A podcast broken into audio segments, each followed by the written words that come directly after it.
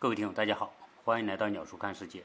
昨天晚上呢，有一群长沙的朋友，他们做各种行业的哈，有很多是设计师，有很多是做企业高管的，然后在我们啊的那个茶室里面来聊天，啊，大家共同关注的，因为大家年龄都接近啊，很多小孩呢都是八到十岁、十一岁啊之间的，呃。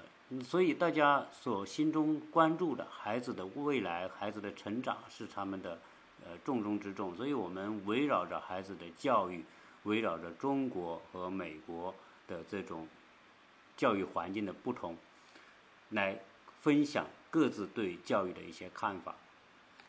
呃，我觉得这场分享哈，应该说还是有一定的代表性，因为呃。抛开他们的职业来说，他们每一个人都是父亲或者是母亲，呃，他们谈了很多东西，非常的真实，我我觉得非常的宝贵，所以我我录了其中的一部分啊，因为前面刚刚开始的时候我没有录下来，录了其中一部分，我呢就想把这一些录下来的内容呢分享给大家，我也重新听过一下这些录音哈，呃，应该说环境上来说，它有一定的呃环境的杂音。但是呢，还是听得清楚，所以我呢也就没有去进行特别的加工啊。应该说，这个茶会我们叫鸟叔茶聊啊，这是比较原汁原味的，所以我也就直接把它放出来，呃，希望大家能够包涵。如果有一些背景来杂音啊等等这些情况呢，呃，大家也就别计较了，因为 毕竟不是正式的录节目。呃，我会把这个录音分成两两。段啊，两期节目，大家啊有兴趣的，有对孩子教育感兴趣的，大家可以来听一听。呃，更希望大家关注我们的这个专辑，然后分享我们的节目。谢谢大家。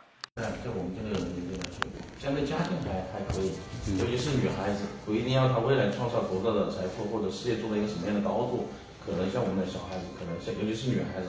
更多的是培养她自己的兴趣啊、爱好啊，一个这样的一个一个这样的情况。男孩子可能还不一样，男孩子可能目标感更强一点，是不是啊？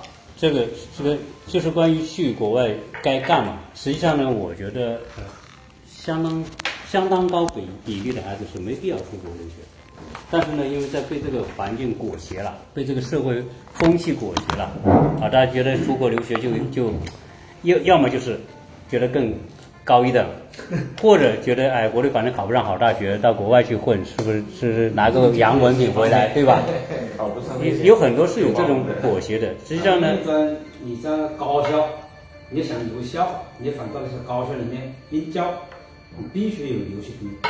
对，有可能。哦，要有留学经验。留学文凭。我我在了十二他们和那个和那个那个实习部他们要留校噻。嗯。他必须有这个过程。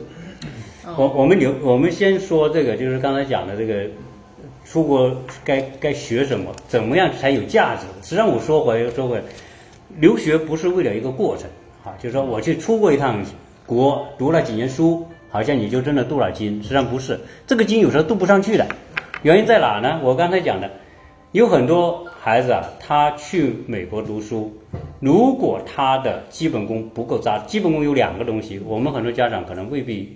呃，意识到这个问题，第一个基本功就是语言能力，这个是基础。你要到国外去学习，你没有语言能力，你学什么？对吧？你的效率不行啊。语言能力决定着你的学习效率。如果你语言能力不行，你人家讲一堂课，老师讲下来，不是有很多托福得高分，最后听不懂课的吗？就是很多这种学生啊，分数很高啊，听不懂课啊，因为因为他。现实讲课交流当中和你做题是两个概念，他沟通的是一种思想，这种这种语言能力呢，分表层能力和底层能力。表层能力就是说你说什么，我我我我反应一下，我听懂，对吧？但是有很多语言不是个表面的，它是一种会意的。这不像我们中国人说，你你你的东北二人转，你这个老外学了一点中文的，他怎么听得懂呢？就就我们觉得很好笑，他不会觉得好笑。你回过头来，美国人一样，人家是那些脱口秀什么，那些老美听得哈哈大笑，很开心很爽，对吧？我们听不懂，一样的嘛。习惯，我们根本就不知道。对，这个这个语言是表层语言和底底层语言。实际上呢，不要说你做到这种母语的那个程度啊，但我们这个要求过高了，你最少要做到能够百分之八九十你能够懂。所以这个语言能力是非常重要的。第二个是什么呢？你的知识面和知识的累知识的累积，这是美国中学教育和中国中学教育非常大的差别。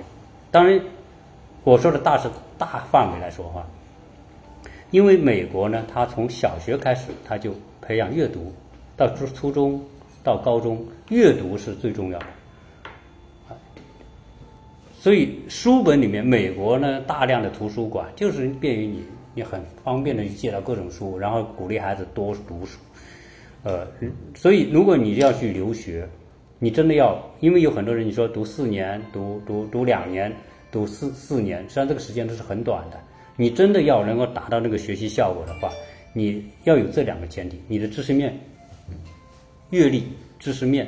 你要够累积到一定的程度，因为美国的很多东西是需要靠这两个东西的来发挥的，啊，那你你比如说，呃，你你你做一些课题，做一些研究，都和你的知识背景有关系啊，所以你要建立一个很好的知识背景。当然，你你知识背景不是说你你一定要读很多美国的东西，就是你各个领域啊，你都要有个涉猎。在美国的中学生，他的科目里面就是文科、理科、经济、历史什么，是好好很杂的那种感觉。他是为了累积这种知识的一个背景。美国的教育是一个漏斗型的，就是前面是很宽啊，你可能学很多科，每科都学的不深，慢慢的往深里走。那本科深一点，面还是保持比较宽，然后他到了硕士就开始。向博士过渡的，它就更深一点，面面更窄一点。到了博士就纯粹就往深里面，所以它是一个从宽到窄到深，宽而浅。初基础教育就宽而浅。所以为什么很多人说啊，中国孩子到美国啊，那那学习成绩啊什么比美国孩子都好？因为你中国孩子每天刷题啊，做数理化，做这些东西，那考的成绩比人家好。但是美国的那个，我说的是好学校啊，不要比那烂学校，烂学校你没法。那美国那个那个那个孩子，他是他是要，就是要把你这个这个面做宽，然后慢慢的收，然后从这里面呢有什么，你的兴趣在哪？所以所以这个就关键说，呃，一个真正的天才一定是他基于对某个方面的兴趣，你没有兴趣，你你成不了天才。啊我们国内教育里面被扭曲的一个最重要的地方就是，啊，把普通人当天才培养，然后把天才当普通人培养，就把两个两极啊，它没有一个方式。美国呢，它这一点会比较好，它会，你真的是天才的，他一定有更大的机会会露出头来，啊，如果你是平庸的，你在美国你也混不下去，混挂科啊，弄弄那就把你，你就被淘汰掉了。所以，所以我说去去，如果你有这两个基础，你去美国也好，去英国也好，因为你去那些学校，他都要需要你大量阅读。这个美国美国教授呢，他教学跟我们不是一样，我们是教授念念完之后，你必记笔记，然后就考这些东西，就相当于把这些饭都搅搅碎了，然后再吐给你吃了嘛，对吧？美国教授不干这个事，当然好的教授不干这个事，可能有些混混混日子的教授也干这个事。但是美国好的教授呢，他他是引导式的，就是说你的能力在哪里，然后呢，他通过一些课题，然后给你要求你阅读大量的东西，然后去去研究这个课题，找出你自己的答案，这个是最有价值的。就是说，教育的本质是什么呢？就是你有能力发现问题，同时你还能够解决问题。就是思维方式嘛，就是帮你建立起一套正确的思维方式，对，这个很重要。对。一套正确的思维方式，而且你有主动精神。对，就是为什么美国出那么多诺贝尔奖得主，那么多发明创造来？那些孩子不是说我做这个发明创造，我要成要成为富翁，我才去做这个。不是中国人不聪明，嗯，这个你你如果在我们国内这个体制下，根本就出不了这个奖。我们很多时候被利益所驱动，就是大家一一切都是向前看的前提之下，那当然很多时候你说。孩子说：“我喜欢搞音乐，你要搞音乐干嘛？又赚不到饭，又又又没找不到工作，你干这个干嘛？对吧？就逼着你去学那些东西这。个这个跟国情有关系。你看民国出了多少人才？对啊，民国出了多少人才？嗯这我们民国时期，现在的人才没民国的，民国出了多少？这个有中国这个有这个有政治意图的。是有很大的他问题。他他必须要有愚民，嗯嗯上层就是要愚民，啊，只有域名和政权它是最稳定的，它不要求你思想这么活跃，本来就这样的。当下当下还是这样的。有是的，这这里面分几种。民国好点民国好多了。分这个分几种东西，就是说，实际上呢，现在呃，国内的这个教育，它是它是一个体制问题，就是说，很多教授从国外回来的，也有很多思维很先进的，思想很先进的，啊，但也也会带来一定的改变，但是呢，它在体制上，它没有转向这个。翻不了的。对难难。对，因为这个这里有利益格，这有利益格局，所有的体系后面都是利益格局造就了这个体系。你不打破这个利益格局，这个体系就不会打破。所以这也是为什么很多人想出国的原因，对不对？当然，我们说的这个想出国和应该出国是两回事，对，不要把想出国变成了是应该出国。但是我们现在很多情况就是把想出国变成应该出国，然后变成了一种错错配。现在还好，我觉得以前的情况现在理还性一些了不一样了。现在理性一些现在小孩去游水，像镀金这种你的思维呢还是不多见，它不像以前。对家境现在相对还好了，还是真正的想锻炼他的思考能力，还是想在哪些专业的领域，比如说艺术类或者金融类、会计类、生物科学类。确实，在这些地方，在国内没有很好的这个机会，没有很好的导师，他只能去美国啊，这些这些，比如说一线的名校、二线或三线，甚至三线的嘛，还是还是在这一块还是有一些还是我我再说一个问题啊，就是刚才大家聊到这个呃，我讲了美国教育的柔性问题，实际上这一点很重要啊、但是当然这不是每个人都适用，对有些人适用。比如说你先去，你没有时候没必要死磕什么前十名、前二十名，不要去死磕这个东西，因为这个死磕呢，从某个角度来说是一种扭曲，嗯，就就导致了大量的国内的机构趁虚而入，然后就帮你包装，我们不讲了这个事情吗？就不不需要这个东西。呃，美国的大学是宽进严出，什么叫宽进严出？大家可能很多家长不一定明白。宽进严出是，你可能说这个孩子，我高中成绩也不怎么样，考国内的九八五、二幺幺也没希望，对不对？考个三本，可能又觉得好像也没什么意思，那干脆出国吧。对，出国呢，你可以从，你可以从，因为小孩子嘛，十十七八岁还是还是有一定的可塑性的。那你可能先从社区大学开始读起。那社区大学呢，就美国教育里面有一点，就是说人的人的提振呢，比如说我从不想学习到想学习，每个人不一样。有个有些孩子小学就变得就是想学习的，一路学就是学霸一路过来；有的小学吊儿郎当，到初中，哎，突然哪一天哪根筋搭对了，哎，说我想学了，然后拼命学，拼命，初中又变变得好了。有些人初中也是对，爱学不学的，到高中突然哪天醒来之后，突然某件事情打动他了，让他觉得更对。没有，那有些人到大学才觉悟，哦，晚苏型，对吧？你这种这是正常吧？美国的学校这一点他可以照顾到这种情况。那你一开始学习不行，你先进个社区大学。社区大学说说实在的，只要一个高中毕业证，你就可以进，对，现在就比较容易了，对吧？你国内哪怕国内一个农村高中高中毕业证，你也能进美国的社区大学，你交钱就行了，拿到签证，你拿到签证，这些学校啊，美国社区大学也有国际留学部的，对吧？你你有国际留学部，那你申请，他也给你这个 I twenty，就是那个 offer，他给你那，然后你就办了签证，你就去读。社区大学呢，当然我说白了就是说，有可能有些人还是会，但是如果你比如说你进去社区大学，突然觉得我想好不容易来趟美国，家长还送我这么多钱，拿孩子突然懂事了，那我得好好学，没没没没关系，你从社区大学开始，你认真学，学好每一门功课，把 GPA 做得很好，你 GPA 你比如说做到三点八、三点九，满分四分，对吧？当然你达四分更好，你你就基本上你到三点八、三点九这个程度，然后呢，跟老师沟通的不错，老师也觉得小孩学习主动不错，诶，这个时候我读了两年社区大学，我说我想去加州。大学洛杉矶分校，可不可以呢？可以，你申请。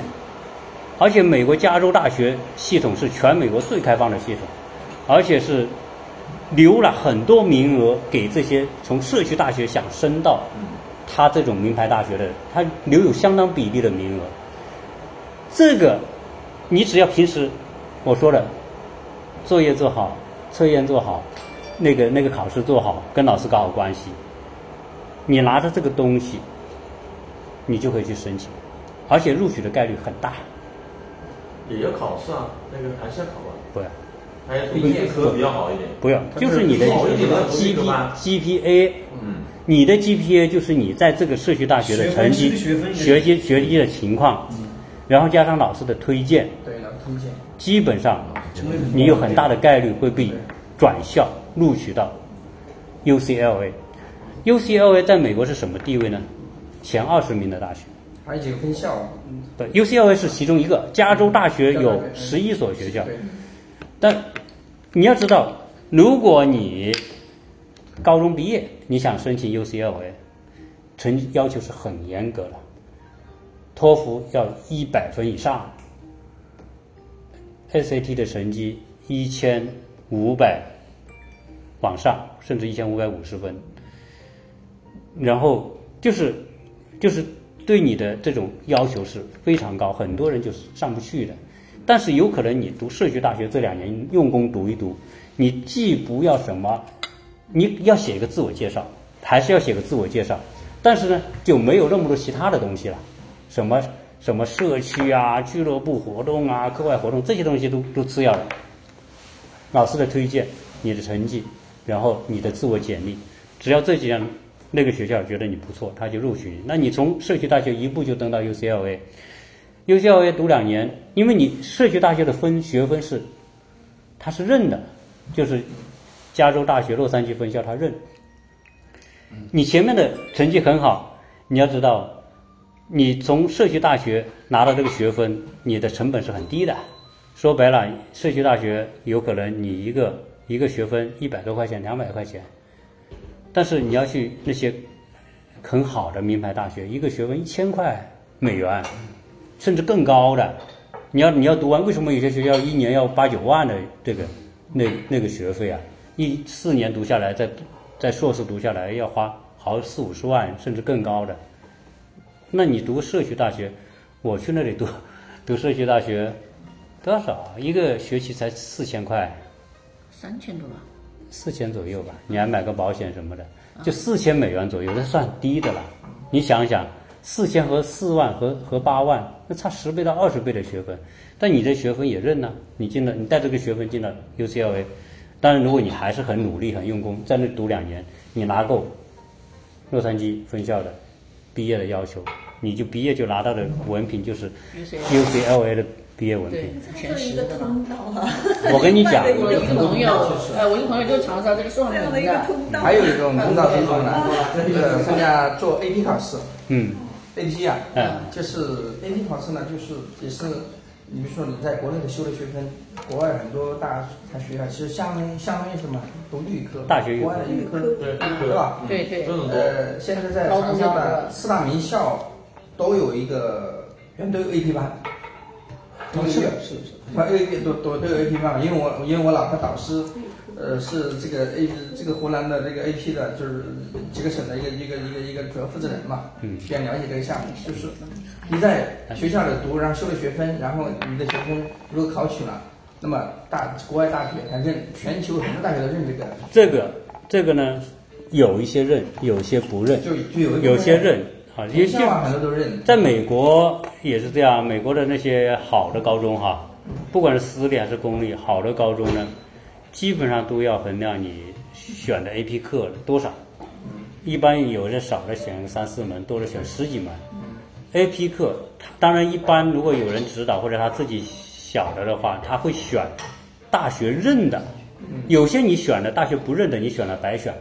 如果你选的是大学认的，你这个在高中学的学分，就可以带到大学。所以有些人三年可以毕业，就是因为他在高中已经学完了一年的学分了。对甚至有的厉害的人 牛逼一点，学两年，他在大学他在大学努力下，他两年就毕业了，也有。但是大部分还是四年啊，就是不要想象说那个东西很容易拿，这个那个不会那么容易拿的。所以 A A P 这个成绩是一个，但是呢，你要知道，如果在高中就能够修很多 A P 课的，嗯，这一定是学霸级的。我刚才讲的是，在高中没学好，还可以去。你还是有机会啊！你可以，你甚至可以什么呢？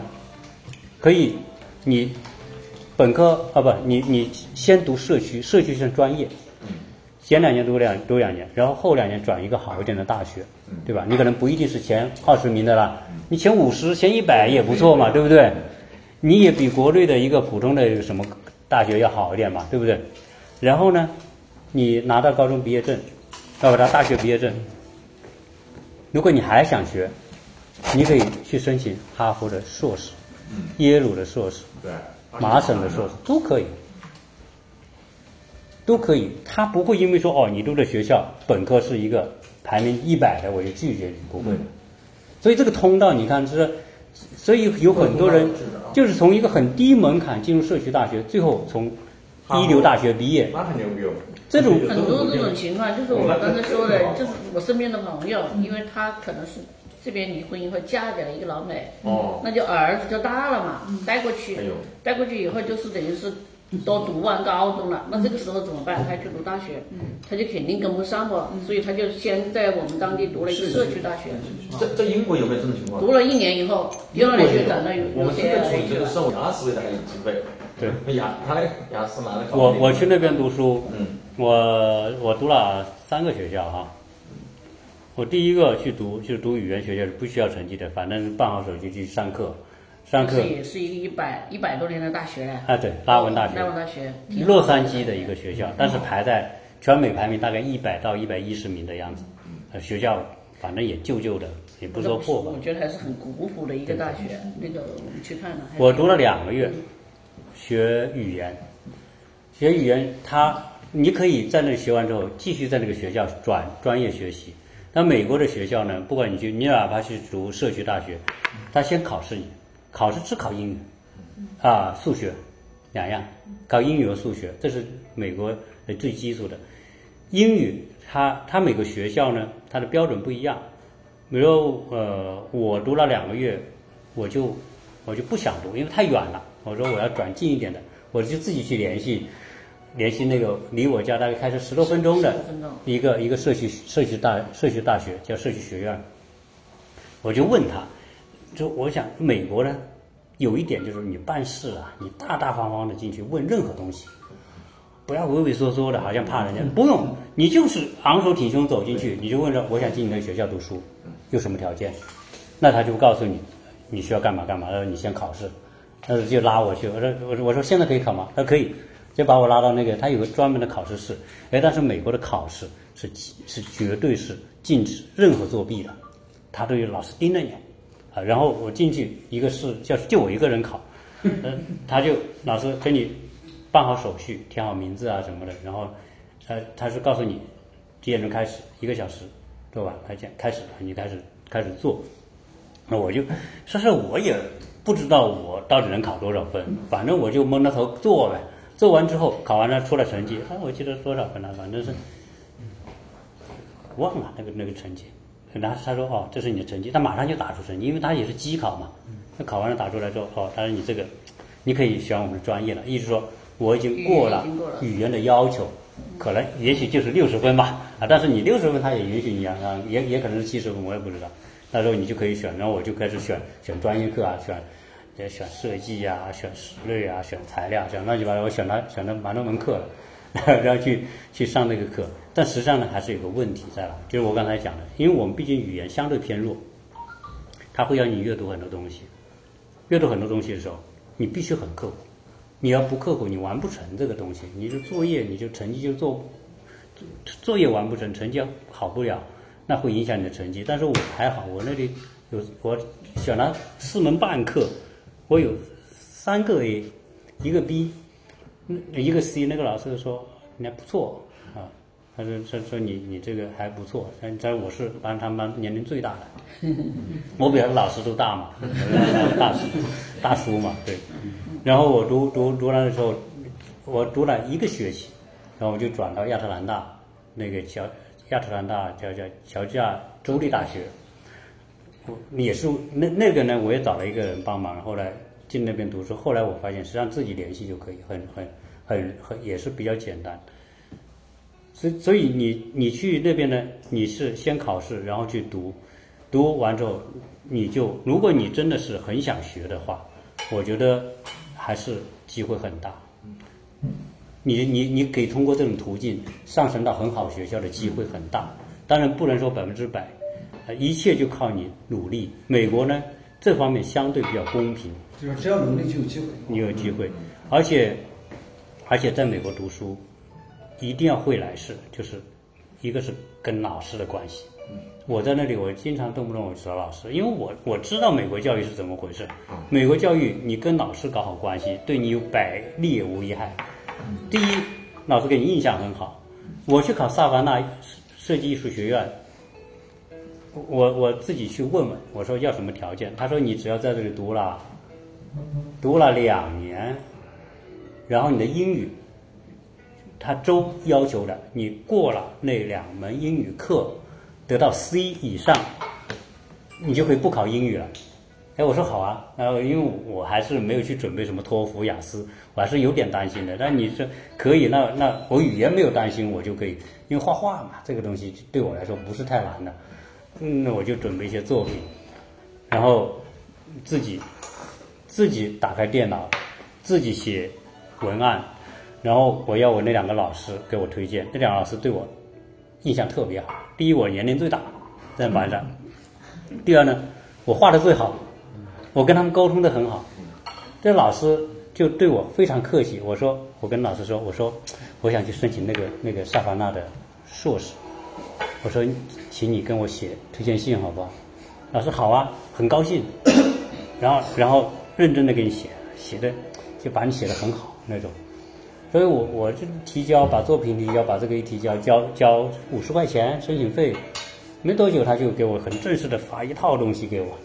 他说你被正式录取了什么什么的，然后给你奖学金五千块。我说五千块太少了，我结果我他因为他那个学费很贵，他的一年四五万，四五万，他说五千块才才才给我打个九折。我说太太少了，我就跟他私立学校，私立学生，我就跟他谈判，我说我说你能不能给我高一点？我说我现在没工作，对吧？没工作，我这学费压力很大。他他后来一看，我不知道为什么，后来没给我很多，他给我增加了一点。在那一点对我来说，我也是说实在也是尝试一下，我并不是想找到孩子未来的通路是不是能走得通。对自己先走一遍。对他走一遍，其实他也我们也没那个时候已经没有时间，他再去再去耗进去学了，已经读了三年的书了。